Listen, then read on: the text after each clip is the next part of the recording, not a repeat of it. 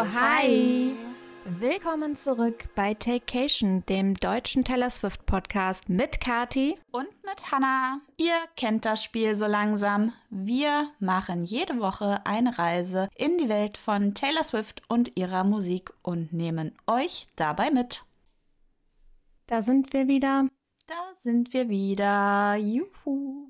Wie geht es dir, Henny? Mir geht es richtig, richtig gut. Das ist sehr schön. Ja, ich glaube, das liegt an verschiedenen Faktoren. Ich wollte dich gerade fragen, wie war deine Woche so? Erzähl mal. Also, mega gut, weil erstmal ist es wieder länger hell. Ja. Das, oh, wie gut tut das bitte? Es ist so schön. Ähm, mein Leben äh, ergibt einfach so langsam wieder Sinn. Also wirklich. Es ist so wohltuend. Ich glaube, das geht jedem Hunde- und Pferdebesitzer so und allen anderen Normalsterblichen auch. Außerdem hatte ich die Woche, die mir ja irgendwie wieder Hoffnung in die Männer Menschheit. gegeben Und die Menschheit und die Männer, ja, ja. und in die Männer gegeben hat. Ich war diese Woche auf einem Konzert nämlich der Formation Blond, die ich sehr, sehr liebe, was richtig, richtig schön war und Freude gemacht hat, so rum. und dann waren wir beide auch noch unterwegs. Oh ja. Wir waren nämlich im Elver Club in Frankfurt Mhm. auf einer kleinen Taylor Dance Night und es war so schön. Ja, ich fand's auch richtig, richtig toll. Mir hat's richtig Spaß gemacht und ich muss sagen, ich hatte vorher, ich war sehr lange nicht mehr im Club, Club weil ich bin alt und Das heißt eingerostet. dann auch nicht mehr, das heißt dann auch nicht mehr äh, Club, das heißt dann Knupp.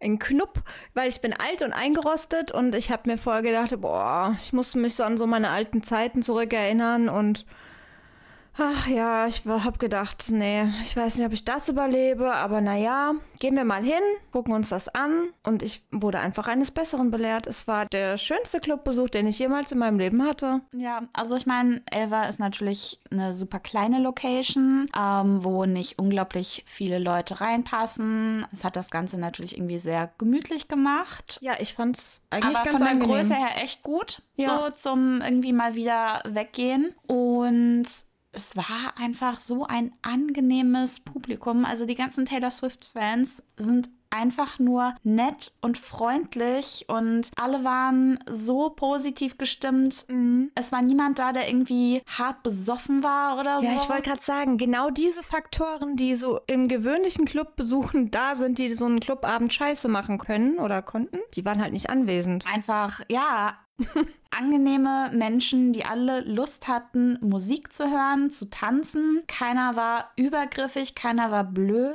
Nein. Man konnte anhaben, was man wollte. Man konnte tanzen, wie man wollte. Alle waren einfach nur glücklich. Und auch voll offen, Und fand auch ich. total, genau, total offen. Äh, so, ja, irgendwie, jeder hat mal mit jedem getanzt gefühlt. Also man hatte ja so seine, seine Gruppe, mit der man da war, aber irgendwie, dann wurden auch mal irgendwie die Kreise geöffnet und es war so nett und schön und man hatte halt zu keiner Minute irgendwie das Gefühl, jemand ist doof. Ja. Das war total schön. Und ich bin ja auch jemand, also ich glaube, auf unserem Titelbild, ja, da bin ich mal geschminkt und das ist ja so eine absolute Ausnahme. Und wenn ich irgendwie tanzen gehe oder auf ein Konzert gehe, dann äh, mache ich mich nicht großartig zurecht. Also ich ziehe mir vielleicht irgendwie was an, was mir gefällt äh, und was sich von meiner Arbeitskleidung unterscheidet. Aber ähm, ich bin ja niemand, der so sich super stylt irgendwie, ne? Und auch das war so egal, Ja, ich fand das auch. gleichzeitig aber andere ne,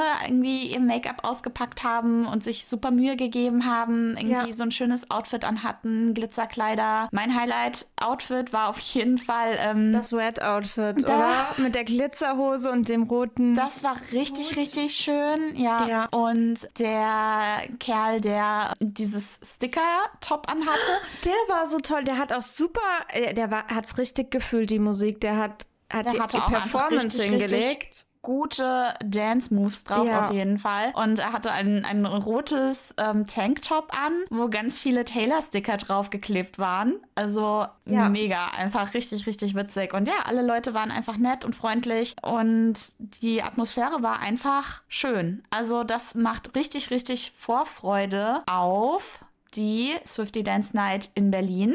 Und auf Die Taylor and Harry Night in Köln, da werden wir nämlich auch hingehen.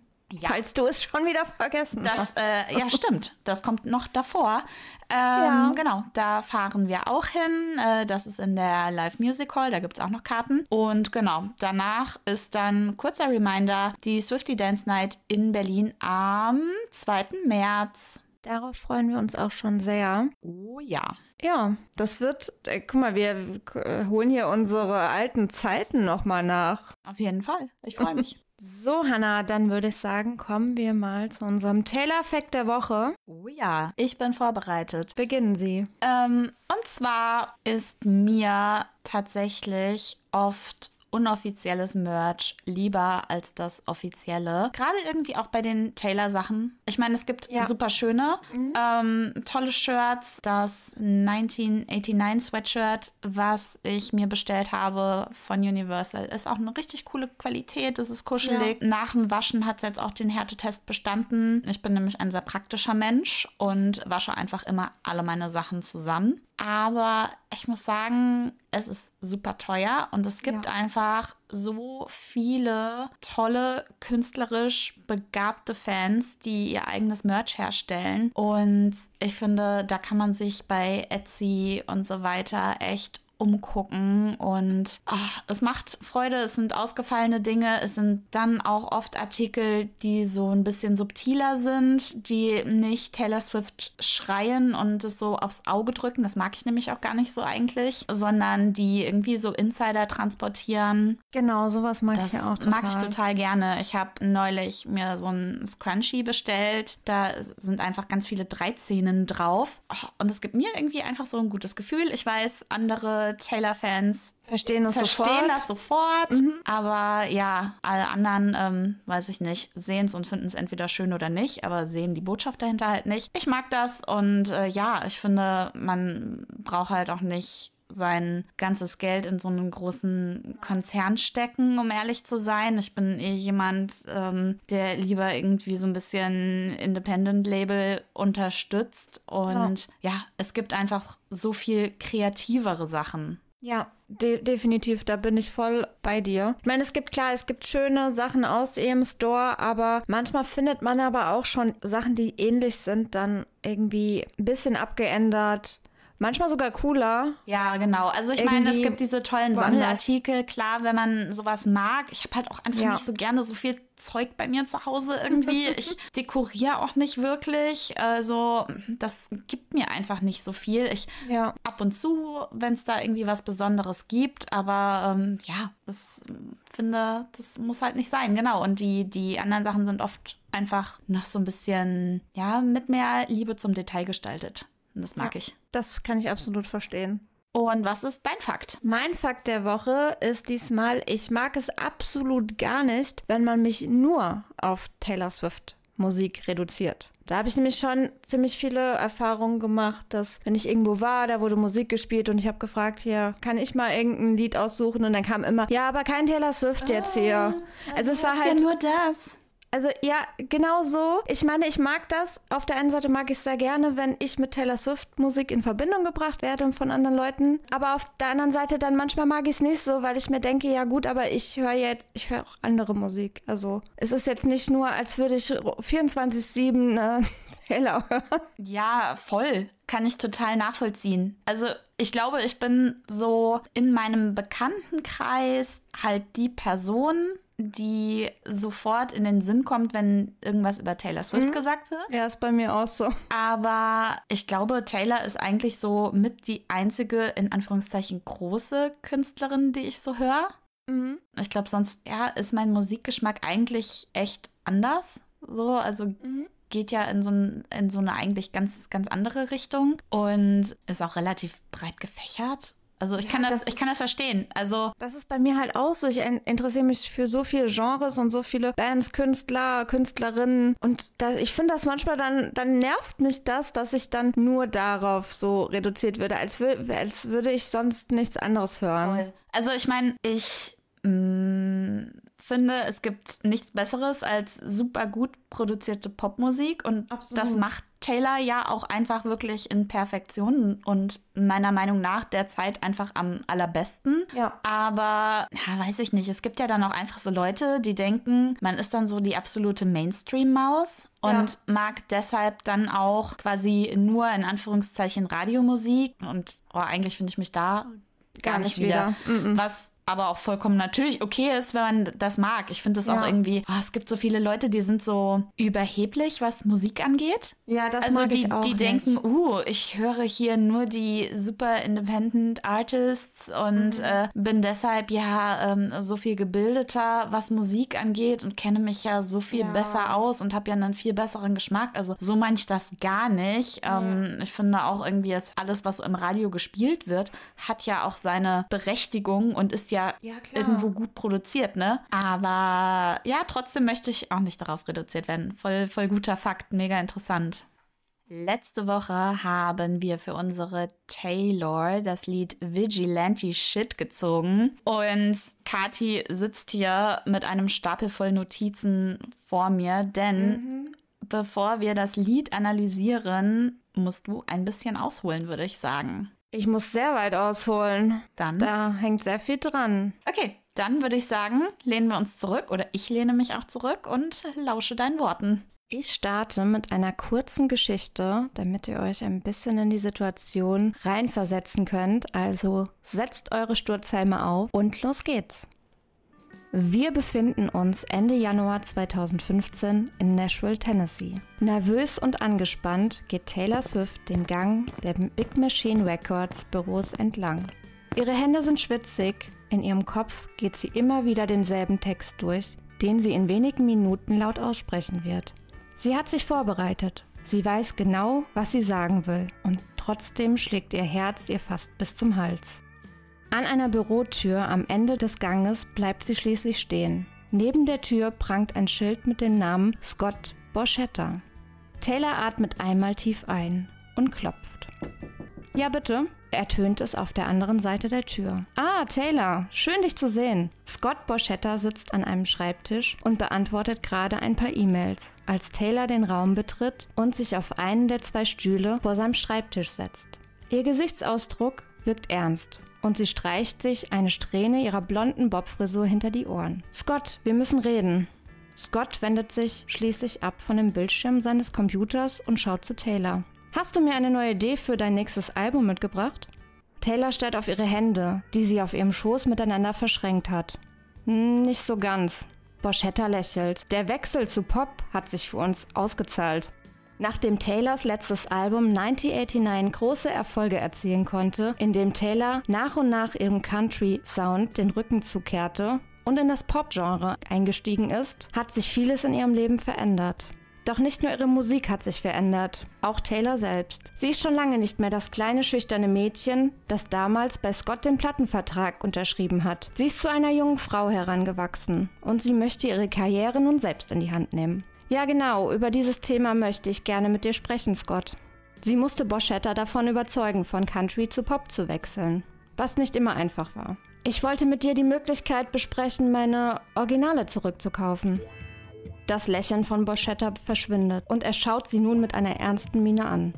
Taylor, ich bin der Eigentümer deiner Masters. Dem hast du damals zugestimmt, indem du einen Vertrag mit uns unterschrieben hast. Taylor verschränkt ihre Hände fester miteinander. Sie hatte Boschetta damals die Kontrolle über ihre Masters überlassen, als sie mit gerade mal 15 Jahren einen Vertrag mit Big Machine Records unterzeichnete. Sie zog damals keinen Anwalt hinzu, sondern verließ sich auf ihren Vater und unterzeichnete so den Vertrag, eine Entscheidung, die sie jetzt sehr bereut und gerne rückgängig machen würde.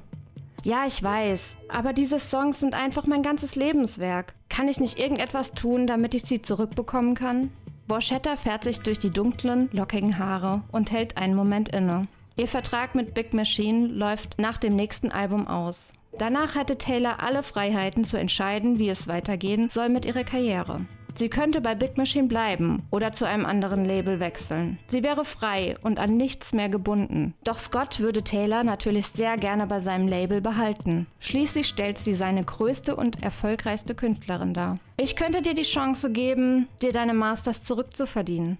Taylors Augen verengen sich und sie schaut Scott nun direkt an.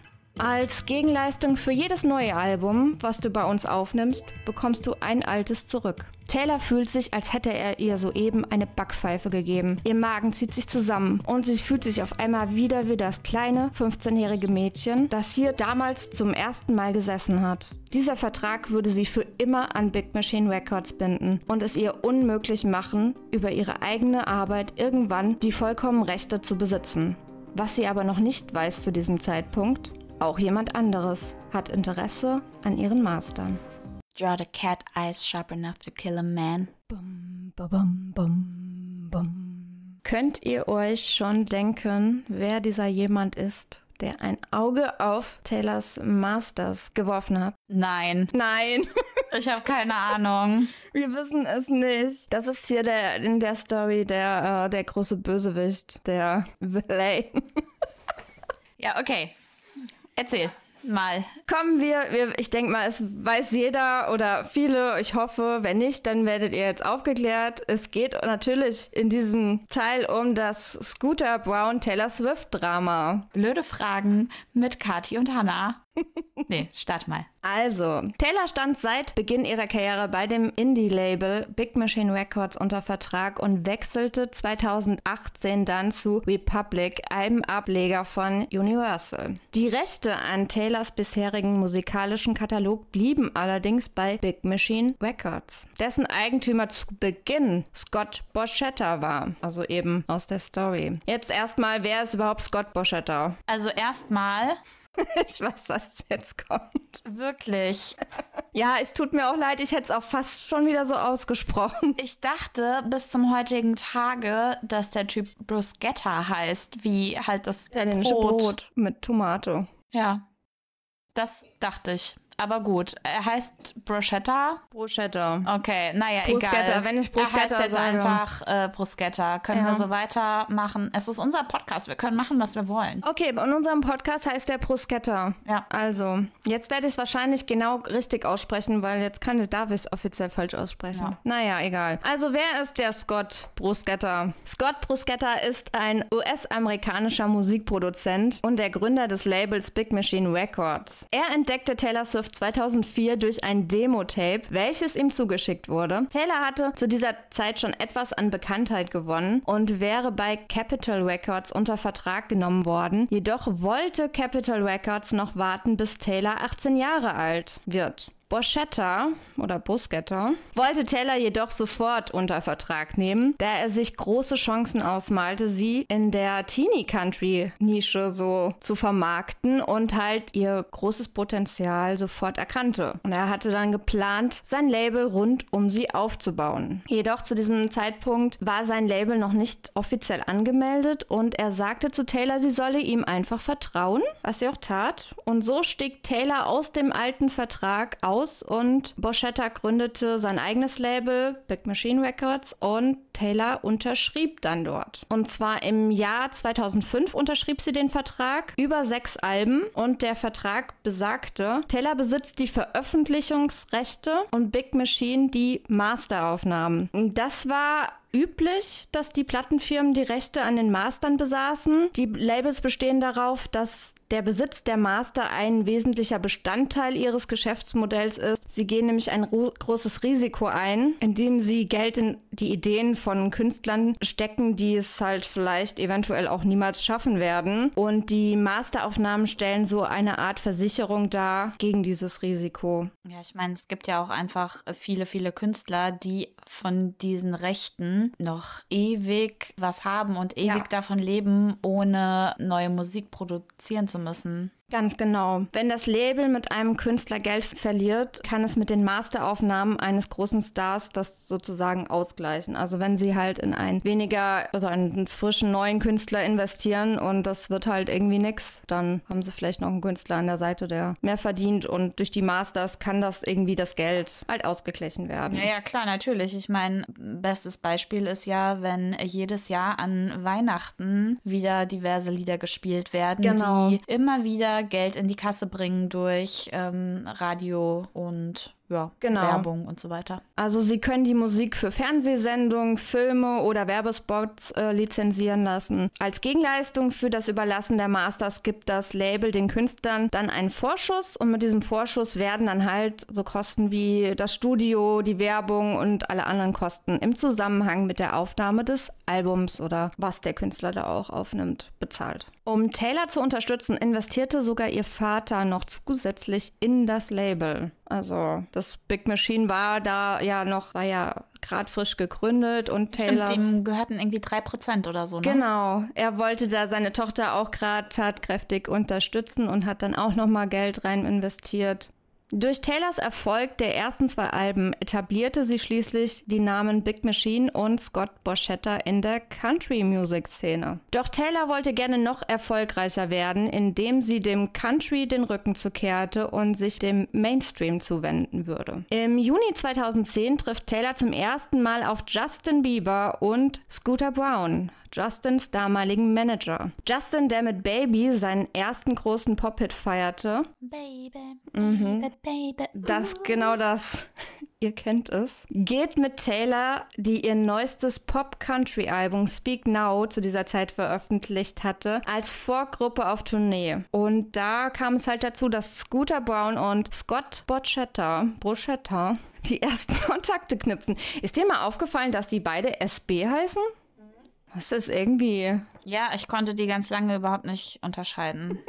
Also das war für mich immer irgendwie eine Person. Ja, ich finde, die sind sich auch irgendwie ein bisschen ähnlich. Nur der eine hat mehr so den Country-Style und der andere mehr so den Waschnatt. Lackaffen-Style. Ja, irgendwie sowas. Scooter Brown ist zu dieser Zeit noch unter 30 und schon damals mehr als nur ein Manager. Er ist ebenso ein Geschäftsmann und Gründer eines Risikokapitalfonds, der in Startups investiert. Also der hatte da schon immer, ist ein Businessman. Mit ihrem vierten Album Red wollte sich Taylor immer mehr in das Pop-Genre wagen und umso mehr sie sich in die Popwelt wagte, desto erfolgreicher wurde sie und umso weniger brauchte sie schließlich Scott Borchetta. Am Anfang ihrer Karriere brauchte sie Scott, da dieser halt viele Kontakte in die Country-Szene hatte. Doch mit ihrem Einstieg in das Pop-Genre war dies nicht mehr so wichtig und Taylor war bereit, ihre Karriere auf das nächste Level anzuheben. Sie traf nach und nach immer mehr eigene Entscheidungen und wendete ihre Karriere so in die Richtung, in die sie wollte. Also, wie ich das so rausgelesen habe, ist der gute Scott wohl ein ziemlicher Country-Fan war gewesen und vielleicht eventuell auch nicht immer so begeistert davon, dass Country halt immer weniger wurde und Pop immer mehr. Ja, ja, natürlich, weil er ja seine Einflüsse überhaupt nicht mehr so spielen lassen konnte. Ich meine, wenn du da als der große Puppenspieler stehst und ähm, der aufstrebenden Künstlerin ähm, die Welt zeigen kannst, Ja. ist das ja was anderes. Und wenn das nach und nach weggenommen wird, ist das ja A, ein Ego-Knick und B, auch einfach schlecht fürs eigene Geschäft. Also das macht er ja nicht aus Freundlichkeit, sondern er konnte ja einfach dann auch weniger daran verdienen. Ja, also das Krasse ist ja, dass er auch, äh, sie ist ja erfolgreicher geworden, aber aufgrund ihrer eigenen Entscheidungen und ihrem eigenen Geschmack, ihrem eigenen und nicht halt auch nicht. Also die Lorbeeren könnte er sich halt auch nicht einsammeln. Naja. Im November 2014 nahm Taylor schließlich ihren gesamten Musikkatalog von Spotify, da sie den Streamingdienst kritisierte, die Künstler nicht angemessen zu bezahlen. Und Spotify reagierte dann auch darauf. Und hier fanden dann auch die ersten Konfliktpunkte mit Scooter Brown statt. Denn dieser war im Besitz von Anteilen von Spotify. Also der hatte anscheinend überall so ein bisschen seine Fingerspiel. Der hat anscheinend ziemlich viele Anteile gekauft von vielen, ziemlich vielen Sachen. Ich habe mir mal so ein bisschen seine Bio durchgelesen. Vorher, ganz ehrlich, hab, ich habe mir gedacht, das ist irgend so ein Manager. Aber der hat ziemlich viel gemacht. Also schon, er hatte, glaube ich, auch Britney Spears Tour organisiert. Irgendeine Tour von Britney Spears hat er organisiert und so. Also der war eigentlich schon Also finde ich auch sehr am Zahn der Zeit eigentlich, ne? So mit den Künstlern, die bei ihm sind oder waren zu der Zeit. Ja, also wahrscheinlich seine Prognosen in die Zukunft eigentlich besser als die von hier unserem Bob von letzter Woche, dem Musikkritiker da. der Bob. Der Bob. Okay, Bobby. weiter. Sonst trifft mir schon wieder ab. Infolgedessen erschien ein Business Week Artikel mit der Überschrift Taylor Swift ist die Musikindustrie. Was ja erstmal sehr, sehr gut klingt, so. Ja, was ja auch stimmt. Ja, es stimmt und es klingt sehr, sehr gut. Nur der berichtete davon, dass sich Taylors Alben weiterhin verkaufen, in einer Branche, in der CD-Käufe eher zurückgehen. Aber zum größten Teil ging es in diesem Artikel um Scott Borchetta, der sehr viel Anerkennung erntete für die Arbeit und die Entscheidungen, die Taylor getroffen hatte. Mitunter den Musikkatalog von Spotify zu nehmen. I was a man. then I'd be the man. Mhm. Taylors Pressesprecherin Tree Payne gab daraufhin bekannt, dass Boschetta seine Rolle übertreiben würde. Es kam ebenso, es kamen ebenso bereits Gerüchte auf, dass er das Label verkaufen wollen würde. Und dann hat man sich halt so gedacht, naja, vielleicht macht er es auch extra, damit sein Label hier irgendwie, um den Preis zu steigern, keine Ahnung. Oder auch einfach nur, weil das sage ich jetzt nicht, das denke ich mir, weil er ein kleines Ego hat oder sowas. Oder ein zu großes. Das weiß man nicht. Im Sommer 2016, während des Kim und Kanye-Dramas, als Kim Kardashian, die damals noch mit Kanye West zusammen war, waren die da schon verheiratet? Keine Ahnung. Die waren auf jeden Fall noch ein Paar. Ein illegal aufgenommenes Telefongespräch einfädelte und dieses online stellte, was Taylor in einem sehr schlechten Licht dastehen ließ, postete Justin Bieber ein Bild von sich, wie er via FaceTime mit Scooter Brown und Kanye West telefonierte und schrieb unter dieses Bild Taylor Swift, what's up? Also Taylor Swift, was geht ab? Ja, das sehr, ist auch einfach so ein Hansel, ne? Oh Mann. Es ist halt auch, äh, es ist schon sehr peinlich, aber okay. Justin Bieber stellte sich somit ganz klar auf die Seite von Kanye, dessen neuer Manager zu diesem Zeitpunkt ebenso Scooter Brown war. Es erweckte sofort den Eindruck, als würden diese drei Männer sich nun gegen Taylor verbünden. Scott Boschetta äußerte sich nicht dazu oder verteidigte Taylor in irgendeiner Weise. Der hat sich da komplett mal rausgehalten. Mhm. Wahrscheinlich, denke ich mir so, hat er da bestimmt schon äh, über seinen Verkaufsplan, vielleicht mit Scooter. Dann, dann sagen wir mal lieber nichts, wir wollen uns das ja nicht verkacken. Nun befinden wir uns in der Timeline an der Stelle vom Anfang. Taylor musste nun nach dem großen Erfolg von 1989 noch ein weiteres Album unter Big Machine Records veröffentlichen und die Chance, die Rechte an ihren Mastern zu bekommen, ohne sich für zehn weitere Jahre an Big Machine zu binden, standen gleich bei Null. Sie zog sich vorerst ein Jahr aus der Öffentlichkeit zurück, um schließlich mit einem neuen Image und ihrer größten Waffe zurückzukehren, nämlich ihren Texten. In ihrem Musikvideo zu Look What You Made Me Do symbolisierte Taylor schließlich ihre Situation und Beziehung zu Scott Borchetta, indem sie in einem goldenen Vogelkäfig sitzt. So einen hatte sie auch in ihrem alten Haus damals in Nashville zu Beginn ihrer Arbeit mit Big Machine, welcher symbolisiert, wie sie von Scott und Big Machine eingesperrt wurde. 2018 wechselt Taylor schließlich das Label und unterzeichnet einen Vertrag bei Republic Universal. Teil des Vertrages ist es, dass Taylor alle ihre Masters besitzt, also alle die Alben, die sie unter diesem Label veröffentlicht, gehören ihr auch komplett. Okay, also hat sie gelernt quasi. Sie hat gelernt. Sie hat sehr, sehr Ja, aber ich meine, das ist natürlich auch ein Anspruch, den man erstmal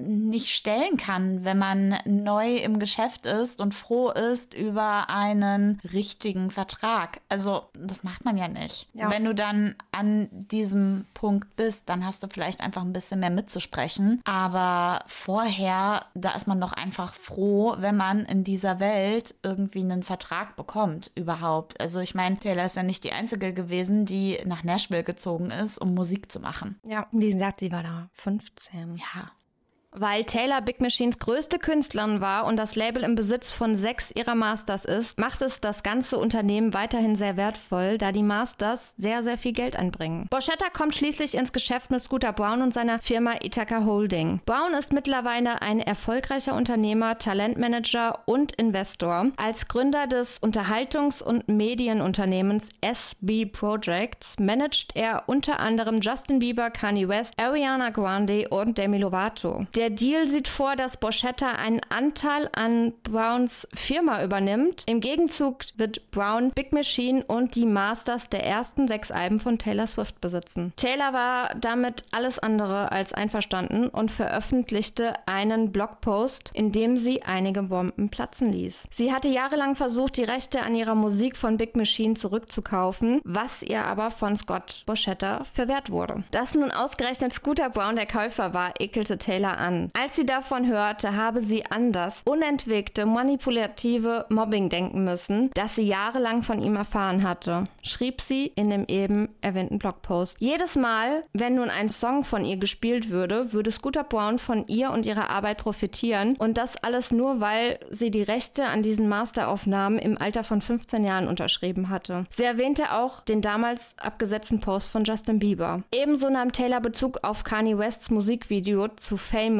wo er eine nackte Version von Taylor mit Wachspuppen nachgestellt. Boah, das war so ekelhaft, mhm. wirklich. Zu sehen war und ja, mehr dazu gibt es dann irgendwann in unserer Kanye-Folge. Juhu. Yay. Nun habe Scooter Brown sie auch noch ihres Lebenswerkes entledigt. Scott Borchetta habe darüber hinaus gewusst, was er ihr mit dem Verkauf ihres Lebenswerkes ausgerechnet an Scooter Brown antun würde. Ihr Vermächtnis liege nun in den Händen eines Mannes, der versucht hatte, sie zu demontieren. Reaktionen ließen nicht lange auf sich warten und Justin Bieber sprang sofort zur Verteidigung seines Managers auf und postete auf Instagram ein altes Foto von ihm und Taylor und schrieb dazu, Taylor wolle ihre Fans nur auf Scooter hetzen. Scooter Brown habe sie nie gemobbt, das Posting mit What up Taylor sei ja schließlich von ihm ihm gekommen und Scooter habe ihm damals davon noch abgeraten, er solle solche Scherze machen. Weder er noch Scooter hätten etwas Negatives über Taylor zu sagen, sie wollen nur das Beste für sie. Und ihr Geld. Und ihr Geld. Ja, das Beste für ihr Geld, das in seine Taschen wandert. Naja. Die Sängerin Kelly Clarkson meldete sich schließlich zu diesem Thema via Twitter zu Wort und gab Taylor den Tipp, dass sie alle ihre alten Alben, dessen Masters sie nicht besitze, neu aufnehmen sollte, um so ein Zeichen zu setzen. Daraufhin gab Taylor bei der Good Morning America Show bekannt, dass sie alle ihre alten Alben neu aufnehmen wird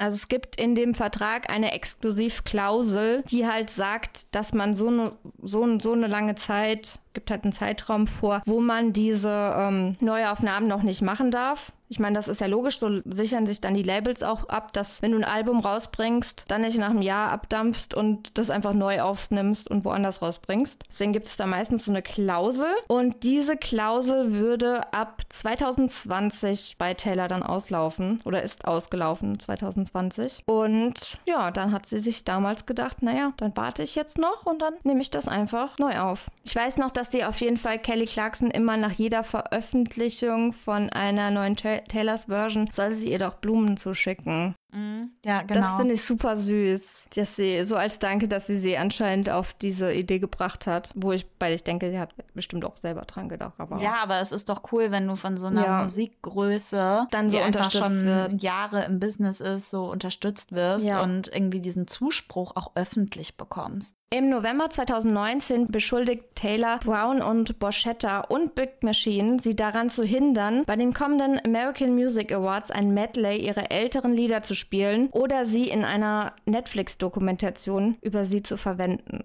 Ja klar, sie hat ja die Rechte auch nicht mehr. Genau, da Big Machine noch die Rechte an allen Songs hat. Taylor erzählte ihren Fans, dass Boschetta und Brown ihr nur dann erlauben würden, ihre Lieder aufzuführen, wenn sie sich bereit erklärt, im nächsten Jahr keine neuen Versionen davon zu veröffentlichen oder sich negativ über sie zu äußern. Die verärgerten Swifties griffen nun Scooter über Twitter und Co. an und er äußerte sich dazu, dass er es nicht fassen kann, dass sie ihre Fans als Waffe einsetzt und ihr Verhalten sehr unprofessionell und rücksichtslos sei. Fans schickten Morddrohungen an Brown und Boschetta per E-Mail und auch per Post an die Büros von Big Machine. Die Drohungen gingen sogar so weit, dass Fans Scooter Browns Frau und Kinder bedrohten. Und da muss ich halt auch wieder, also, also ich kann das alles verstehen, aber da finde ich wieder mal, dass Menschen einfach ja, die Grenze die Grenzen nicht, nicht kennen. sehen, oder? Mm -mm. Also es geht hier auch nur, ich sag mal nur um Musik, weißt du? Aber, aber das dann mit Morddrohungen, ich, das also ist wieder so ein Level. Die Familie dann so anzugreifen, das geht halt nicht. Ja, das ist halt ein absolutes. Aber ich glaube, in diesem Moment hat Taylor mit sowas auch nicht gerechnet. Ja, und also das ist ja definitiv nicht Taylors Intention gewesen. Und es kam ja auch nie von ihr. Sie hat da keinen Hetzaufruf gemacht. Also so ja. gegen jetzt macht mal, jetzt kidnappt mal die Kinder, bla. Also.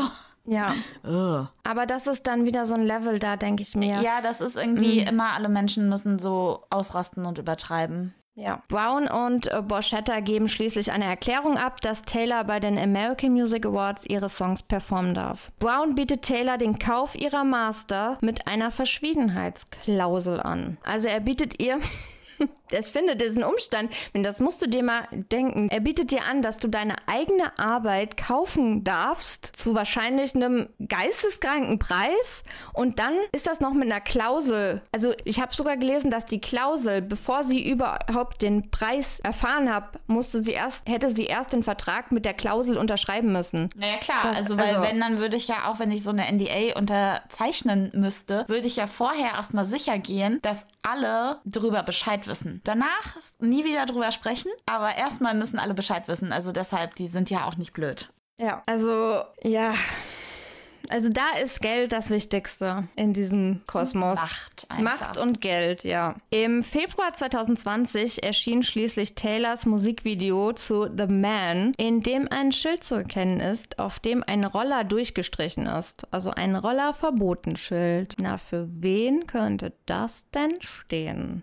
Die englische Übersetzung von Roller ist übrigens Scooter. Im Sommer 2020 verkauft Scooter Brown schließlich schließlich die Master von Taylor Swift für 300 Millionen an Jamrock Capital. Das ist eine Investmentfirma, die sich als Geldverwalter für die Disney-Familie einen Namen gemacht hatte. Jedoch wird Brown ein paar weitere Jahre von den Einnahmen durch die Master profitieren, bis sein Vertrag dann da endgültig ausläuft. Also er hat quasi die Verantwortung von sich weggeschoben und hat das an eine andere Firma gegeben, weil er da nicht mehr genannt werden will, aber Geld verdient er immer noch damit. Das ist doch auch schön. So kann man es auch machen. Ich frage mich aber, warum kaufen die das denn? Also äh, war da nicht schon klar, dass Taylor die Sachen neu aufnimmt? Ja, aber da haben sie, das kam ja noch nichts raus, ne? Wahrscheinlich haben die sich gedacht, naja, mal schauen, wie lange das braucht, bis da was rauskommt. Solange haben, ich habe gelesen, machen deren Masters im Jahr 15 Millionen. Also, wenn ja, Taylor sich ja, halt gut. Zeit lässt. Ja, gut, natürlich. Also, erstmal hat man natürlich die Zeit, die einem da ein bisschen ja auch in die Karten spielt, weil mhm. sie ja noch nicht sofort beginnen Und kann mit der Arbeit. Ja, es war auch Pandemie dazwischen, musst du sagen.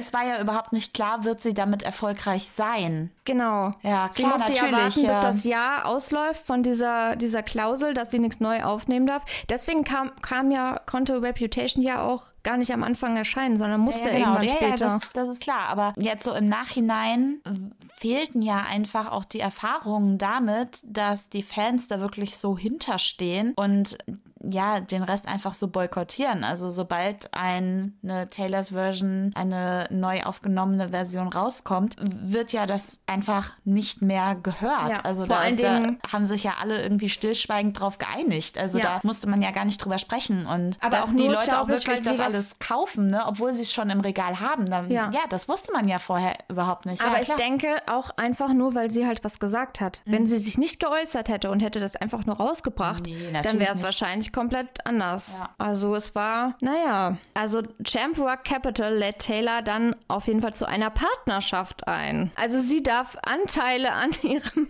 ich finde das einfach so, so lustig. An ihrer eigenen Arbeit darf sie Anteile dann erwerben und darf da auch mitmachen, wo ich mir denke, boah, also es ist schon frech. Das ja. ist wirklich also frech. Also denken die, Taylor kommt vorbei und sagt, hallo, ich bin der Uwe und ich bin auch dabei, oder was? Ja, also ich, ich möchte auch ein bisschen mitmischen. Ist ja nur einfach mein, meine ganze Arbeit, mit der ihr Geld verdient. Aber hey, natürlich hat Taylor das abgelehnt. Aber da, denke ich mal, wusste sie ja schon, sie wird alles eh neu aufnehmen. Und dann, ähm, ja, stattdessen beginnt Taylor mit den Wee Records ihre alten Alben und schließlich kauft Hype Scooter Browns Unternehmen, unter anderem Big Machine Records, für eine Milliarde Dollar und zusätzlich verdient Scooter Brown halt noch Geld an den Masters von Taylor Swift, die jetzt Jamrock gehören. Also er hat quasi alles, was er gekauft hat, wieder verkauft, verkauft, hat da sich, hat da viel Geld gemacht, verdient jetzt immer noch an Taylors ähm, Musik. Ja, hat er, man könnte sagen, sein Geld gut angelegt, aber ich weiß nicht. Ist ja auch so ein bisschen, aber da kommen wir später nochmal zu.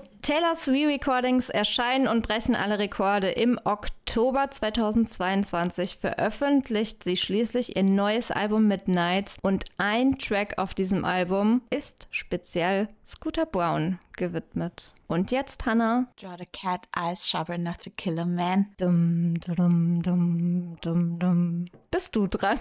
Okay, das Lied Vigilante Shit, um das es natürlich geht, ist das achte Lied auf dem Album Midnights, das 2022 erschienen ist. Geschrieben wurde es von Taylor alleine und sie produzierte es gemeinsam mit unserem allerliebsten Jack Antonoff in New York City. Es ist mit 2 Minuten 44 ein relativ kurzes, aber wie ich finde, sehr intensives Lied. Kommerziell erfolgreich war das Lied natürlich auch. Es ist zwar keine Single-Auskopplung mit eigenem Musikvideo gewesen, aber es war zum Beispiel für einige Wochen Platz 9 in den Spotify Top Hit Charts und war Nummer 10 der Billboard Top 100. Und in Australien erreichte es Platin-Status sowie Gold in Kanada und Silber in der UK. Ich denke, die allgemeine Meinung zu dem Lied ist, dass es sehr gut auch aufs Reputation-Album passen würde.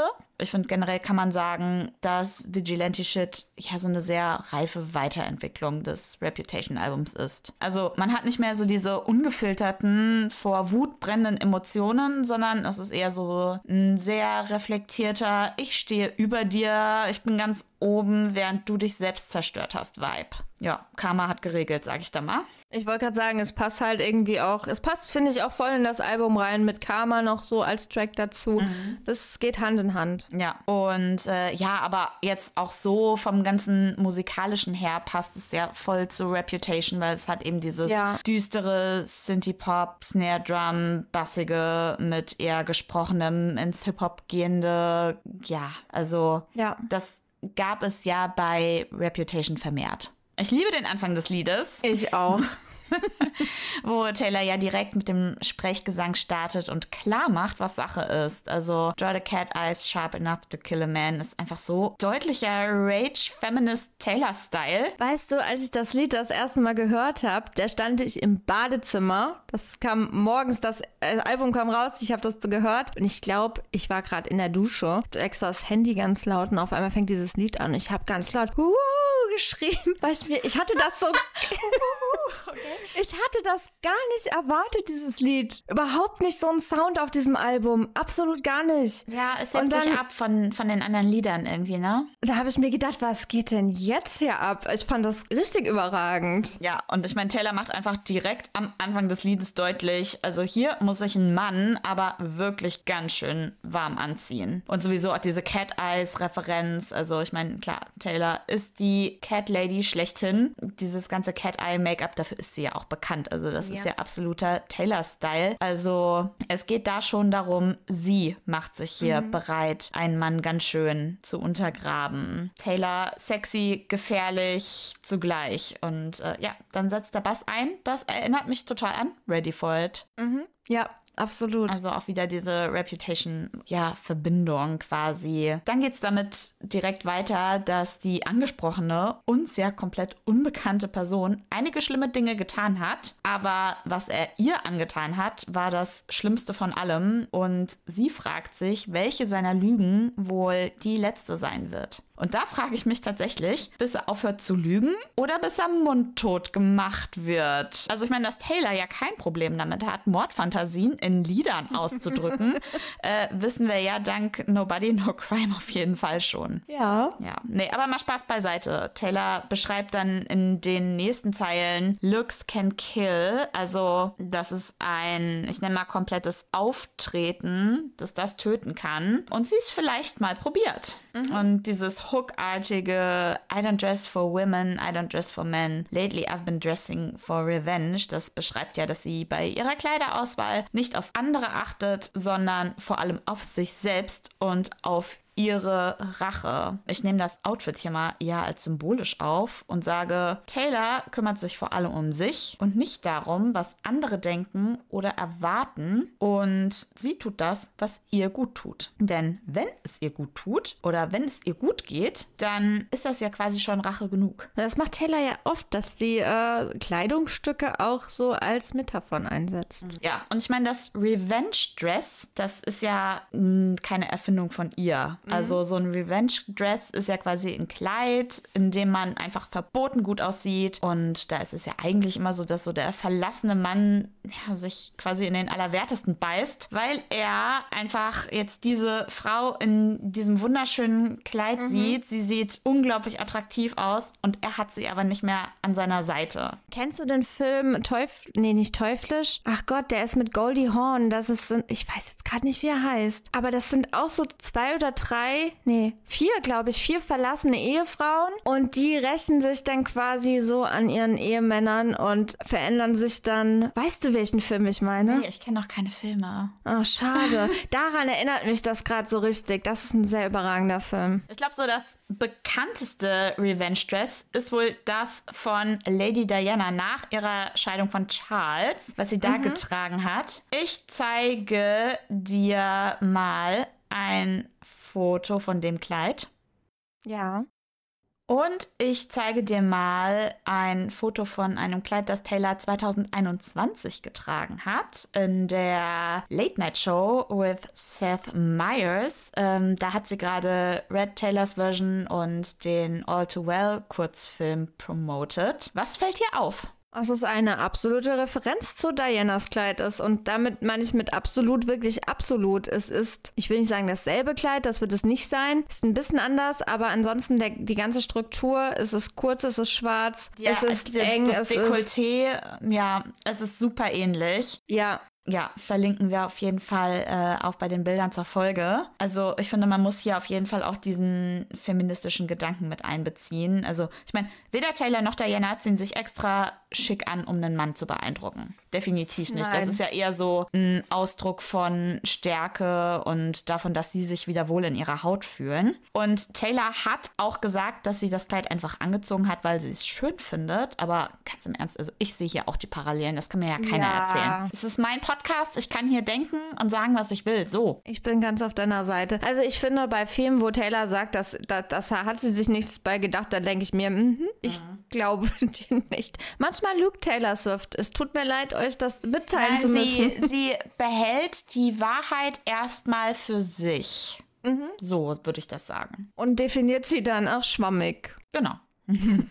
sie singt I don't start shit, but I can tell you how it ends. Also, dass sie keine Dispute beginnt, aber genau weiß, wie sie ausgehen. Und äh, das erinnert mich total an I swear I don't love the drama, It Loves Me aus Endgame. Mhm. Ja, absolut. Das ist schon wieder Reputation. Naja. Also sie wird in Dinge hereingezogen, ohne dass sie es wirklich will. Ja. Aber es, es passt ja auch, ne? Bei Reputation ging es ja viel um hier den ganzen Kanye-Kram mm. und Kanye hängt mit Scooter zusammen. Und dass dann der Sound des Liedes irgendwie auch wieder zu Reputation passt, ich finde, das, das ist ja, auch. Es ist auch irgendwie alles so eine Zeit ja. irgendwie. Und es gibt ja auch viele, die der Meinung sind, dass man da Parallelen zu Vigilante-Shit einfach ziehen kann und zu ja. Äh, Kanye stimmt auch, finde ich. Find also ich es auch. gibt viele Zeilen, die darauf irgendwie deuten, ich, aber es ist ein Scooter. Es ist für Scooter. Hate-Song.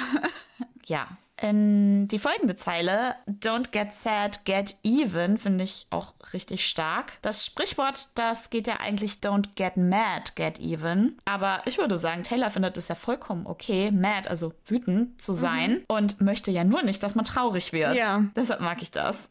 Sie will nicht, dass man traurig wird, sondern dass man eben quitt wird. Also kleidet sie sich am Wochenende für ihre Rachefeldzüge. Also da kann man ja ableiten, dass sie damit meint, dass sie on the weekends quasi in ihrer Freizeit die Masters neu aufnimmt. Für sich selbst und naja, halt auch ein bisschen aus Rache. Und in der zweiten Strophe singt sie dann darüber, dass der hier besungene Mann durch seine Trennung bzw. Scheidung alles von Familie bis hin zu Statussymbolen verliert und Taylor daran aber auch nicht so ganz unbeteiligt wird. Und sie singt von einem Umschlag mit Beweisen, den sie der Ex-Frau übergeben hat. Ja, also, ja, das ist auch sowas, da reden ja viele von, dass Vigilante Shit eine Art Schwesternlied oder Teil 2 von Mad mhm. Woman ist. Denn in dem Lied singt sie ja darüber, dass ein Mann eine bzw. mehrere Affären hat. Und kurz darauf haben sich ja auch im echten Leben Scooter und seine Frau getrennt. Tja, also der Umschlag in Form eines Liedes äh, hat da eventuell was mit zu tun gehabt. Sie trug ja auch bei den VMAs 2022 so ein dunkelblaues Kleid mit, äh, Mit den Sternen. Mit den Sternen drauf. Ja. Wo es ja ein anderes Bild von gibt von Scooters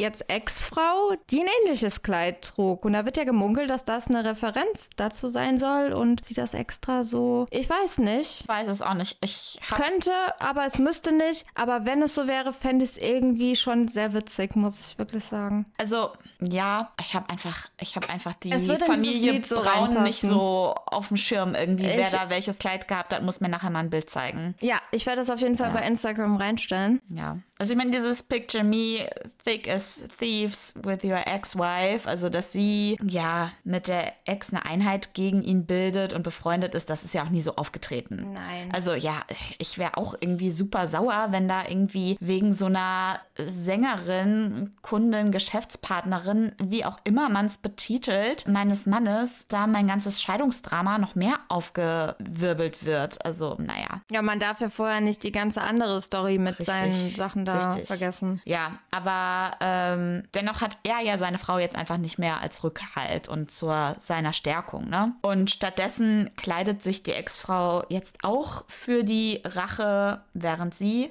in seinem Band sitzt. Dann ändert sie die Perspektive der Hook auch, also Taylor ändert die Perspektive der Hook und singt jetzt She don't start shit, she's been dressing for revenge und so weiter. Dann kommen wir zur Bridge, die ist mal wieder super stark, na klar, und wirklich empowernd. Sie singt Ladies always rise above, ladies know what people want, someone sweet and kind and fun. The ladies simply had enough. Also, dass Frauen sich am Ende eigentlich immer über etwas erheben und ihnen zwar klar ist, was Menschen, aka Männer wollen, nämlich diese zahme, lustige, angenehme Frau, aber dass die Frau davon einfach genug hatte und sich dann eben über all das hinweggesetzt hat. Das kann hier auch wieder so eine Lady Di-Referenz ja. sein, finde ich, die ja auch aus allem so ausgebrochen mhm. ist und dann einfach ihr Leben gelebt hat, ja. so wie sie es einfach immer wollte und ihre Macht für Gutes eingesetzt hat. Oder es kann eben auch einfach bedeuten, dass man Frauen nicht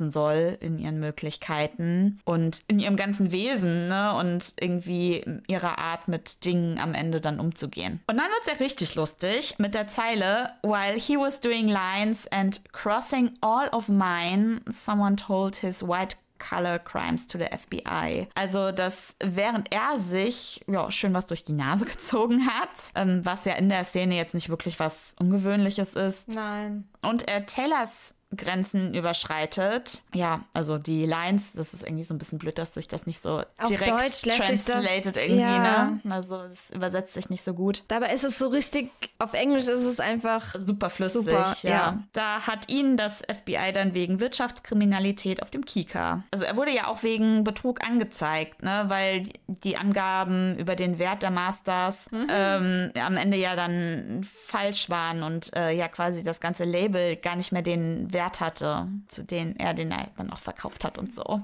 Naja. Naja. Naja, und nun ändert Taylor die Hook, dass sie sich nicht für Verbrecher oder für Innocence, also für Unschuldige kleidet, sondern eben für Rache. Das mit den Innocents finde ich super, weil es für mich einerseits mal wieder so von dieser in Anführungszeichen Opferrollen Taylor absieht. Mhm. So, also man kann ja auch sagen, sie zieht sich jetzt nicht so dafür an, dass äh, ja für, für die Unschuldigen oder Nein. für sich als Unschuldige quasi, ne? Andererseits heißt das für mich aber eben auch, dass sie ihr Urteil über Menschen gebildet hat und ihr egal ist, ob da jemand von etwas freigesprochen wird oder nicht. Mhm. Naja, und ich meine, es gibt ja auch das Lied über äh, Kanye mit dem Titel, ne?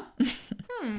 Aber ich denke, darüber ist sie wirklich hinweg. Ja, ich denke auch. Ja, und jetzt quasi gegen Ende des Liedes, da hören wir dann zum ersten Mal auch den Titel überhaupt. Denn Taylor ist on her vigilante shit again. Also sie betreibt wieder Selbstjustiz. So ein Vigilante ist laut Cambridge Dictionary ein, Achtung, a person who tries in an unofficial way to prevent crime or to catch and punish someone who has committed a crime, especially because they do not think that official organizations such as the police are controlling crime effectively. Vigilantes usually join together to form groups. Ja, also quasi jemand, der nicht an die, ja, quasi Macht der Justiz glaubt. Mhm. Ja, ne, ich meine, dass Polizei eventuell auch mal irgendwo bestechlich sein könnte, dass Dinge Ja. unter den Tisch gefallen lassen werden. Besonders wenn jemand sehr mal reich und das mächtig gar kein ist. Deutsch, dass Dinge unter den Tisch fallen gelassen werden, so. Genau. ja, und dass sich da eben in, in Gruppen organisiert wird. Ja, ich meine, diese Gruppen, letztendlich sind das ja auch ihre Fans Mhm. irgendwo, die dann alle gesammelt äh, die Alben neu kaufen und so weiter. Ja. Ja, das ist ihre stärkste Waffe. Sind die Fans und ihre Texte. Ja, und auf das Lied bezogen, so quasi die Gruppe von Vigilantes, ja, können ja auch einfach die Frauen sein, die sich zusammentun, um gegen Männer, die Unrechtes tun, vorzugehen und sich eben nicht Genau. unterdrücken zu lassen. Genau. Ja, und oh, generell, ne, ich finde Vigilante Shit, das ist so ein super sexy Song. Ja, absolut. Durch diesen leichten Hip-Hop-Beat, diesen dunklen Spannungsaufbau. Oh, dieses Lied kommt einfach so intensiv rüber. Und unterstrichen wird das Ganze natürlich unweigerlich durch das Konzept des Liedes auf der Eras Tour. mit diesem mega hotten Tanz auf dem Stuhl. ja. Also erinnert Ich mich. frage mich, wie die das hinkriegt. Es gibt doch die Stelle, wo sie so, so wippt, so nach vorne, weißt du, wie ich meine? Ich frage mich, wie die das macht, dass es gut aussieht und nicht total bescheuert, weil ich würde das niemals hinkriegen. Ich glaube, sehr viel Übung, sehr viel Körperspannung und äh, sehr viel Üben vor dem, vor dem Spiegel. Also, weil Taylor ist ja jetzt nicht an sich die super sexy Dancerin irgendwo, ne? Ich glaube, sie. Ah, naja, sie kann schon. Also sie kann das schon, aber sie ist ja wirklich, also sie ist jetzt keine geborene Tänzerin, das muss man sagen. Also es sieht gut aus alles, aber es Mhm. ist, glaube ich, richtig harte Arbeit, dass das äh, so alles ist. Ja, weil du, weil guck mal, du musst da so viel gleichzeitig, du musst auch noch den Gesichtsausdruck hinbekommen, dass du dabei nicht halt auch noch irgendwie super dämlich guckst, Ja. sondern dass das auch irgendwie dann heiß aussieht. Ich stelle mir das richtig, richtige Arbeit vor. Und dann musst du das noch singen und in den Text merken. Halleluja. Total, ja. Also mich erinnert das ganz auch voll an das Chicago Musical. Kennst du das? Ja, oh, Und das deswegen- liebe ich. Ja. Oder? Also, Ja, ich absolut. finde, generell über diese Performance hat ja wirklich jeder geredet. Und ich meine, ja, Taylor tanzt und es sieht cool aus, aber dieses super sinnlich tanzen, das gab es vorher ja nie so Ich richtig doll. sagen, das ist auch das erste Mal, oder? Also, also auf diesem so? Level auf jeden Fall. Ja. Und äh, Mandy Moore, die ja für die Choreos auf der Eras Tour verantwortlich ist, sagte in einem Interview mit Victoria Brown, dass äh, Taylor es wirklich hot und dramatisch haben wollte. Ist das Mandy Moore, die hier, Candy Mandy? Die Candy? die Nein, nein, nein, nein, nein. Nein? Nein, nein, es gibt zwei. Es gibt einmal. Ich habe gerade ähm, gedacht, es wäre die. Nee, äh, es gibt einmal, Dings. es gibt einmal äh, Mandy Moore, die mal mit Ryan Adams verheiratet war. Ich keine Ahnung mit dem. Ich weiß nur, dieses Lied Candy hat die gesungen. Das fand ich total Genau. ja, ja, die süß. Schauspielerin. Genau, Hier, Walk die hat Remember und so. Die Das ja war auch nicht, ist nicht sie. Nein, nein, das Oh, ist nicht schade. sie. Nee, es gibt zwei in Hollywood tatsächlich. Okay, ich dann kenne ich die anscheinend nicht. Nee, die hat äh, zum Beispiel auch die Choreografie von La La Land gemacht. Ach ja. Ja, genau. Also Taylor wollte, dass es so super hot ist und hat wohl auch die Idee mit den Stühlen eingebracht. Und Mandy hat dann damit die Choreografie umgesetzt mit diesen Ideen von Taylor. Und ich glaube, damit hat das Lied dann auch die Massen so richtig erreicht. Mhm. Also das Lied wurde zwar von MusikkritikerInnen bereits vorher schon sehr gelobt, aber ich glaube, das war bis dahin nicht so wirklich ein Fan-Favorite irgendwie. Also von mir schon, aber von anderen Menschen vielleicht nicht. Das mag Genau, sein. also ja. Ich glaube, so die breite Masse hat es nicht so richtig erreicht vorher, oder? Und ja, durch die Eras Tour ist es halt super viral gegangen. Aber das ist ja auch so ein Live-Phänomen. Das hast du ja oft bei, bei KünstlerInnen, dass du ein Lied durch ein Konzert neu kennenlernst und eben Ja. neu lieben lernst. Und ich habe das ja auch voll oft, dass ich von einem Konzert nach Hause gehe und danach ein Lied suchte, was ich zwar vorher schon Ja. kannte, aber was mir nie so irgendwie, das war nie so in meiner Hot Rotation irgendwie, in meiner, in meiner Mhm. Ja. Playlist drin. Und ich habe dem Ganzen nie so viel Aufmerksamkeit geschenkt. Mhm. Und nach dem Konzert hat das Lied plötzlich meine totale Aufmerksamkeit. Ja. War ja. bei Cruel Summer auch so. Das hat ja auch erst durch die Eras Tour die, die breite. Masse irgendwie wahrgenommen. Fans vergleichen das Lied auch oft mit Billie Eilish's äh, You Should See Me in a Crown. Kann ich auch voll nachvollziehen. Mhm. Also so diese ganze Atmosphäre ist ja ähnlich. Ähm, Stell dir mal davon so ein Mashup vor. Das wäre auch richtig cool. Oh, gibt's bestimmt irgendwo. Bestimmt. Wenn jemand äh, sowas hat, sendet uns das Ja, mal. bitte.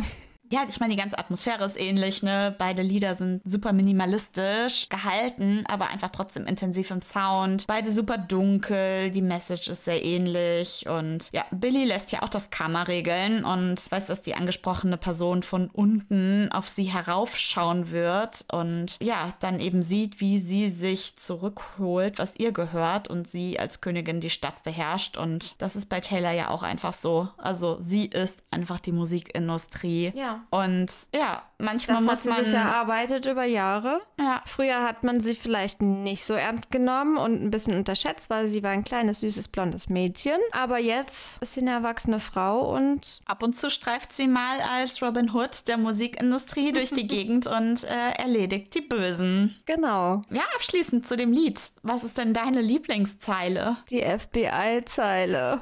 Okay, warum? Gibt es einen Grund? die einfach nur super witzig. Ich weiß es nicht, warum. Es gibt gar keinen Grund. Also die, der Anfang ist auch total cool, aber ich finde die FBI-Zeile ist das Beste, weil die einfach witzig ist. Ja. Ich finde die einfach witzig. Ich habe damals, ich fand, ich musste mir diese Stelle, als ich das Lied zum ersten Mal gehört habe, musste ich wirklich dann nochmal zurückspulen und es nochmal hören, weil ich mir gedacht habe, das hat sie jetzt nicht gesungen, oder? Und ich, irgendwie fand ich die witzig. Aber auf, mir ist aufgefallen, bei Midnights gibt es einige Stellen oder so ganz kurze Sätze, die einfach super witzig sind. Hast du noch ein Beispiel? Wie zum Beispiel hier ähm, auf jeden Fall aus ähm, Bejeweled, but some guys said my hours moonstone just because he was high. Ja, Mann, das ist. Das ist meine Lieblingszeile aus dem ganzen Album, glaube ich. Ich finde das so lustig. Ich, ich fühle diese Zeile so, so, so sehr. Also ich finde, man sollte auch mal irgendwann so eine ähm, Folge machen über unsere liebsten Zeilen. Ja, Also meine kennt ihr jetzt alle schon von dem Album auf jeden Fall. Aber oh, grandios einfach. Ich fühle, Einfach. ich fühle es so sehr, wirklich. Also die passt einfach krass in mein Leben. super witzig. ähm, ja. Ich glaube, meine Lieblingszeile ist I don't start shit, but I can tell you how it ends. Ja. Das zieht sich leider auch irgendwie durch mein Leben. Und Ja, ich schwöre, ich schwöre, ich mag Drama auch nicht, aber es liebt mich, Leute. was, soll, was soll ich dazu sagen? Ich bin eigentlich echt ein sehr harmoniebedürftiger und äh, konfliktscheuer Mensch, aber naja gut, andere Menschen um mich rum wohl nicht. Was soll ich sagen? Ich versuche die immer wieder auszusortieren. Aber Hannah, hattest du auch schon mal so Rachegedanken oder hast du schon mal richtig Rache geübt an jemanden oder an etwas oder wie auch immer? Boah, ja, Rachegedanken schon. Klar, natürlich. Boah, ich wurde ja mal wegen so einer krassen Intrige aus dem Sportverein geworfen. Stimmt, stimmt, ja, ja, ja. Und also da hatte ich natürlich schon irgendwo so Rachegedanken, aber naja, ich habe mich ja im Griff dann irgendwie. Also ich meine, dass man, das kennt bestimmt jeder, dass wenn man dann weggeht oder so, sich dann extra schick anzieht, weil man weiß, dass irgendwo irgendwelche Leute rumlaufen, die einen vielleicht nicht so mögen, um dann so sich zu fühlen, naja, aber ich sehe gut aus. Und dann, wenn ich gut aussehe, sieht die Person das und denkt sich, na, der geht's gut. Ich denke mal, sowas hat bestimmt jeder mal gehabt, oder? Bin ich Ja. die Einzigste. Nein, ich glaube, dass man das schon ab und zu mal mit einbezieht, dass man doch an einem Tag extra gut aussehen möchte oder so. Und ich glaube, allein das transportiert man ja dann auch schon. Also ich weiß nicht, ob man dann an dem Tag wirklich in Anführungszeichen besser aussieht, aber Aber so richtig Rache geübt hast du nicht. ich weiß es nicht. Fällt dir was ein? Bei mir fällt mir was ein, das habe ich dir sogar noch letztens erzählt, als wir auf dem Weg nach Frankfurt in den Club waren. Ja, oh, das, oh, das, das musst du erzählen, weil es ist einfach nur lustig und es ist, ja, das ist richtig, richtig guter Racheakt. Bitte erzähl's. Also und zwar ist, ich hatte jemand kennengelernt. Das ist auch unsere Tailspiration der Woche übrigens. Einfach mal ein guter Lebensrat. Ich hatte damals, da war ich noch Single, da habe ich jemanden kennengelernt und da war ich, ich habe mich ein bisschen anders noch verhalten damals zu dieser Zeit, wo ich jemanden kennengelernt habe und habe mir gedacht, naja, ich muss mich ja bei dem, bei der, bei dem Typ möglichst beliebt machen und habe da alles mitgemacht. Ich bin mit dem Joggen gegangen und damals war ich noch gar nicht fit. Ich habe da ein, ein, ein äh, voll, wie heißt es, Full-Body-Training absolviert mit Squats Komplett und all so ein. Gedöns. Es war richtig richtig anstrengend und ich habe das alles über mich ergehen lassen, weil ich wollte ihn ja von mir beeindrucken. Und dann sagt er dann am nächsten Tag zu mir, ja, du bist voll nett und so, aber mehr sehe ich da nicht. Aber wir können uns ja gern weiter zum Training treffen. Und soll ich dir was sagen, Hannah? Da war ich richtig sauer. Da war ich richtig sauer. Ich musste den ganzen Kram über mich ergehen lassen. Und weißt Nur damit er weiß, dass du einfach ein richtig geiler Trainings Buddy bist. Ja, weil ja. ich ihn ja davon überzeugen wollte, dass ich ein richtig fitter Mensch bin. Eigentlich bin ich gestorben und es war richtig schlimm. Ich hatte danach eine halbe Woche Muskelkater. Es war wirklich grausam mhm. und da war ich sauer. Ja, aber da ist dann auch auf jeden Fall ähm, Zeit für Rache angebracht. Und dann kam meine Rache. Ich bin nämlich online, habe ich geguckt, ähm, Bastel Bastelmagazine, die man kostenlos bestellen kann. Und dann habe ich einfach, ich weiß gar nicht mehr, ich glaube zehn Abos oder so auf seinen Namen abgeschlossen. Und ich weiß nicht, vielleicht kriegt er jetzt immer noch Bastelhefte geschickt. Man weiß es nicht, ich hoffe es schon. Aber danach ging es mir besser. Das war die, die, die Rache der, der, der kleinen Frau. Ja, auf jeden Fall der Gedanke, dass er immer wieder extra viel Müll rausbringen muss. Also, ich sag mal, umweltfreundlich ist das jetzt nicht. Nein, aber vielleicht habe ich ihn auch zum Basteln animiert, wer ja. weiß. Ja. Ja, ich habe auch nur die schönsten ausgewählt, die es da gab. Bestimmt, auf jeden Fall. Naja, oder er hat jetzt einfach angefangen zu häkeln. Oder er hat dem Dating abgeschworen und hat Angst und weiß ich nicht. Nee, vielleicht, vielleicht ist es auch gar keine Rache, sondern vielleicht hast du ihn ja jetzt auch wirklich einfach zu einem komplett neuen Leben inspiriert. Vielleicht hat er jetzt einen Etsy-Shop, wo er ähm, Filz, ne, Merch herstellt. Na, Filzsocken hätte ich jetzt gedacht. Oder das, ja. So diese, diese Filzhausschuhe. Kennst du die? Ich liebe die. Mhm, die sind toll. Ja, also vielleicht, vielleicht macht er jetzt sowas. Custom Design. Ähm. Ich würde mich würde es so interessieren, ob er das mit mir in Verbindung bringt oder nicht. Das sind Fragen, die, die werden wir nie beantwortet bekommen. Also, aber ich glaube, so richtig Rache verübt habe ich tatsächlich noch nie. Ich weiß, ich weiß es nicht. Ich will mich jetzt nicht besser darstellen, als ich bin. Aber mir fällt gerade nichts ein, wo ich so richtig blöde Rache. Also die Gedanken habe ich und mhm. die kann ich auch auf gar keinen Fall hier teilen ähm, weil dann unterstellt man mir doch ein Aggressionsproblem. Aber mm, nee, irgendwie ist mir dann der Kosten-Nutzen-Faktor doch auch zu ja. gering. Im Grunde ist man dann doch doch ein zu ausgeglichener Mensch und denkt sich lieber, naja, gut, wie ich mir immer denke, Karma regelt das schon und wenn du dich halt blöd verhältst, dann wirst du auch irgendwann Blödes zurückbekommen, da muss keiner noch was dazu tun. Aber natürlich in dem Moment, besonders wenn man halt Emotionen hat, dann denkt man ja schon, manchmal über Sachen nach, irgendwie jemanden eins reinzuwürgen. Also ist absolut menschlich, kann man auch verstehen. Würde mich mal interessieren, ob einer von euch irgendwie so Rachegedanken hat, schon mal Rache geübt habt. Ihr oh ja, wir können in den, in den Fragesticker ähm, genau. können wir das mal reinstellen. Oder ihr schreibt uns einfach so per Instagram oder per E-Mail. Wir haben letztens auch eine ganz nette E-Mail bekommen von dem David. Da möchte ich gerade mal an dieser Stelle vielen, vielen Dank sagen. Liebe Grüße, wir haben uns sehr gefreut über dein Feedback. Wenn ihr auch Feedback an uns habt, dann immer her damit. Wir freuen uns über jede einzelne Nachricht. Richtig. Außerdem freuen wir uns auch total darüber, wenn ihr unseren Podcast auf der Plattform eurer Wahl folgt und abonniert und uns eine gute Bewertung dalasst. Ich habe gehört, das soll man so sagen, weil dann die ähm, Bewertung oder die Motivation, eine abzugeben, nochmal steigt. Deshalb sage ich das jetzt. Genau, fühlt euch motiviert. Yay. Wir sind alle motiviert. wir sind motiviert. Wir sind motiviert motiviert. Okay, Kathi, ich habe eine unpopular Opinion mitgebracht, Aha. auch eine ähm, Zwiebel, Zwiebel genannt. Und zwar liest man immer wieder, dass Taylor doch rücksichtsvoller mit der Umwelt umgehen soll und nicht so viel Privatjet fliegen soll. Vor allem nicht für ja diverse private Veranstaltungen, die sie besucht. Was sagst du dazu?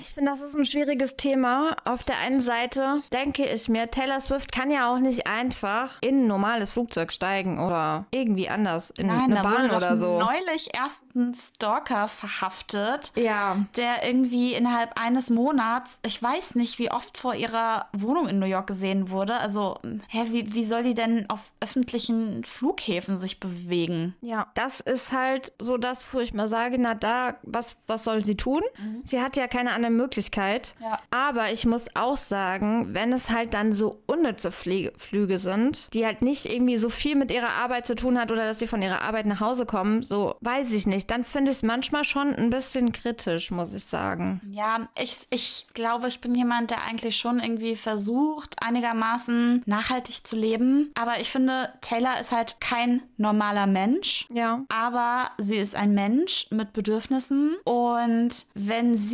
zwischendurch mal nach Hause möchte, wenn sie zwischendurch ihre Liebsten sehen möchte, dann steht ihr das ja irgendwie zu. Und was diese Frau schafft und wie sie arbeitet und wie sie lebt, das lässt sich ja ohne einen Privatjet einfach nicht bewältigen, weil Ja. das ist ja quasi ja wie ein zweites Zuhause. Also da, da schläft Ja. sie ja dann und hat, ja, also isst, trinkt, schläft, lebt dort irgendwie in der Zeit. Das ist ja nicht wie wenn wir jetzt irgendwie mal irgendwo wohin fliegen, sondern das ist ja ganz, ganz anders gestaltet, diese ganze Sache. Ich denke mir halt auch, dass sie vielleicht, das meine, das wissen wir ja nicht. Vielleicht legt sie ja auch Strecken, die man zum Beispiel mit dem Auto zurücklegen kann, auch mit einem Auto. Ich meine, manche Stars haben ja so einen Tourbus oder irgendwie sowas. Vielleicht macht sie das ja, auch. Ich, glaube das, nicht. Ich glaube, das macht sie nicht mehr, gerade auch irgendwie, weil die Strecken ja einfach momentan Ja. alle zu weit sind. Das ist ja was anderes. Also ich bin gespannt, wie es in Europa sein wird. Ob sie dann hier von äh, hier Gelsenkirchen, wie sie nach Hamburg und so, ob sie da fliegt, Also fährt. das, das ist ja, also das, das frage ich mich auch. Ich denke, da darf man mh, einfach gespannt sein. Ich da stell's muss ich sagen, fände ich es kritisch, wenn sie das fliegen würde. also Also, weiß ich, ich, nicht. frage mich, wie da so die ganzen Sicherheitsvorkehrungen und so sind. Also, hm, Ja. ihre, ihre ganze Security-Mannschaft, die muss auch in Ohnmacht fallen vor Sorge, wenn sie da quasi, also ich stelle mir das vor, wie wenn jetzt irgend so ein Präsident kutschiert wird, dass dann Streckenabschnitte gesperrt werden müssten für die heilige Taylor. Oh, das ist ja voll der Quatsch, aber Ich meine, Leute,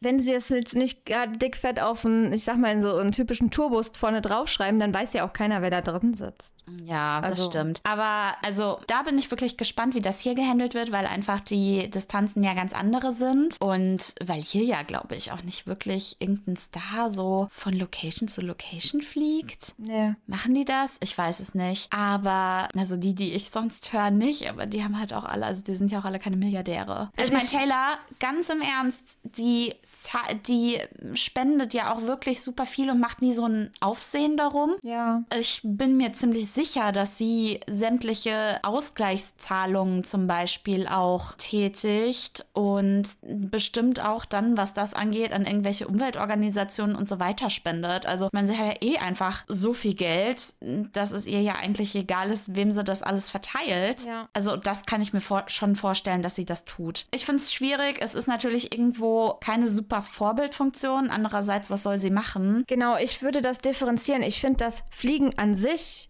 also dieses viele Privatjet-Fliegen an sich, finde ich kritisch, aber nicht auf sie persönlich bezogen, weil, wie gesagt, sie hat Bedürfnisse und was ist denn die Alternative halt? So, ja, also sie du? kann sich auch nicht, nicht komplett geißeln. Also Ja. was, was sie da für ein Leben lebt, das hält sie ja sonst nicht durch. Und wir wollen ja auch alle irgendwie noch weiterhin viele Alben von ihr. Wir wollen sie auf Auftritten. Wir wollen, dass sie froh und glücklich ist. Und ähm, wenn das bedeutet, irgendwie einen, ja, für jeden Normalsterblichen vollkommen irren Trip zu machen, von Stadt A nach Stadt B, um dann wieder nach Stadt A zu fliegen, um dann zu Stadt C. Ihr aber wisst, sie ist ja auch meine? nicht die einzigste. Also es gibt ja auch andere Prominente, die die, das tun. Und Ja. bei denen wird das natürlich dann wieder nicht. Ja, es, Ich finde es halt wieder so, das finde ich halt wieder so, das nervt mich dann, dass das dann wieder extra so auf sie bei, gemünzt bei Taylor wird. ist das natürlich viel schlimmer als bei anderen. Das ist ja, ja, klar. die fliegen weniger. Ja. Also, weißt du, das ist halt wieder das, was mich da in diesen, dieser Diskussion da so ein bisschen mit mir denke, ja, aber ist ja jetzt auch nicht. Ich meine, manche Politiker fliegen genauso Ja, viel also um und die Gegend.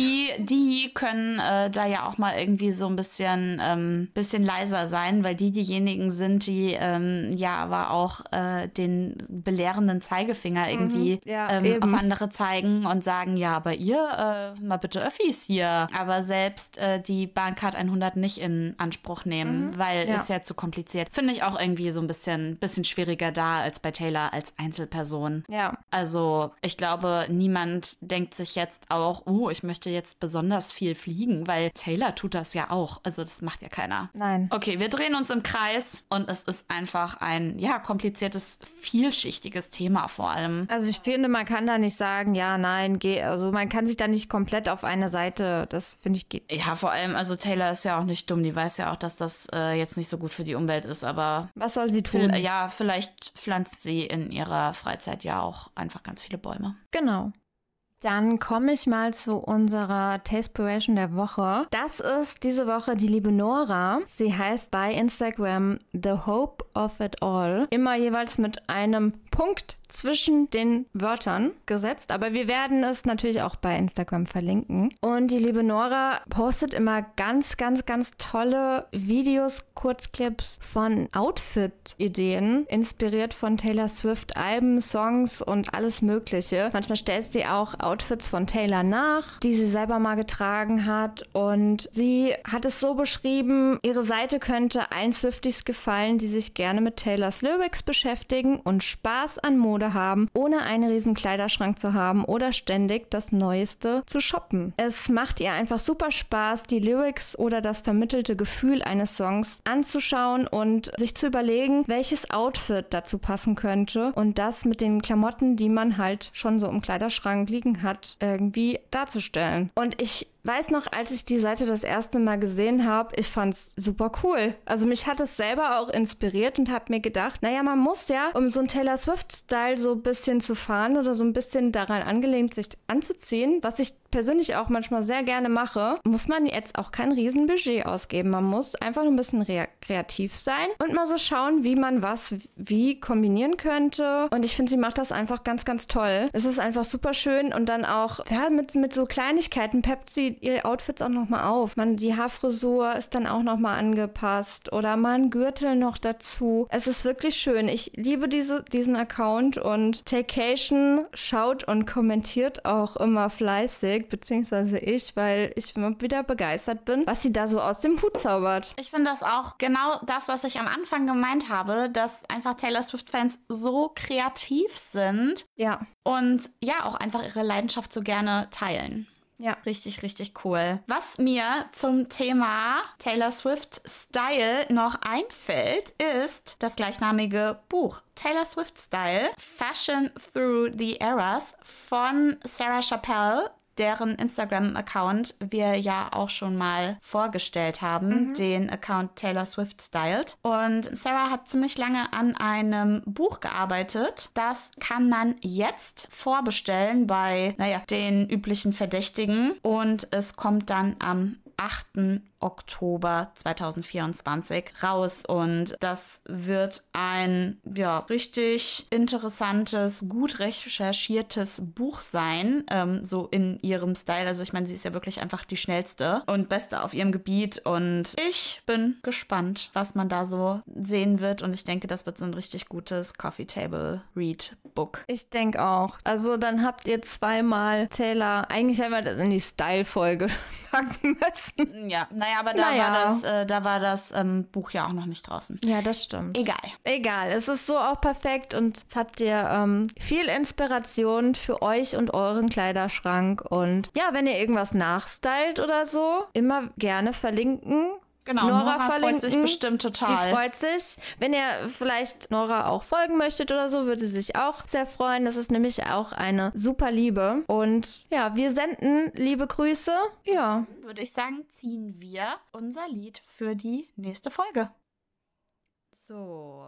So. Du hast den Eimer in ich der Hand, Katrin. Eimer. Okay, du hast die Macht. Huch.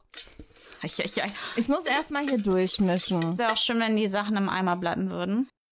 Der Zettel ist pink. Mhm. Lover. Mhm. Es ist All of the Girls You Loved Before. Uh, Schnulzi, Schnulzi. Dann würde ich sagen, hören wir uns hoffentlich nächste Woche wieder bei Taycation, dem deutschen Taylor Swift Podcast, mit Hannah. Und mit Kati. Tschö mit Ö. Und bei mit Ei. Tschüssi. 1989, jo. Dudum. Soll ich noch weiter singen? Durch ein Demo-Tape. Sieht mich auch wie so ein Dämon angehört. Das Dämon-Tape? ne, das lassen wir weg. Wir freuen uns. Nein, wir, wir freuen, freuen, uns nicht. Okay, sag nochmal. Was denn? Ach nee, soll ich das sagen? Mm, Was wollte ich denn uns. sagen? Wir freuen uns.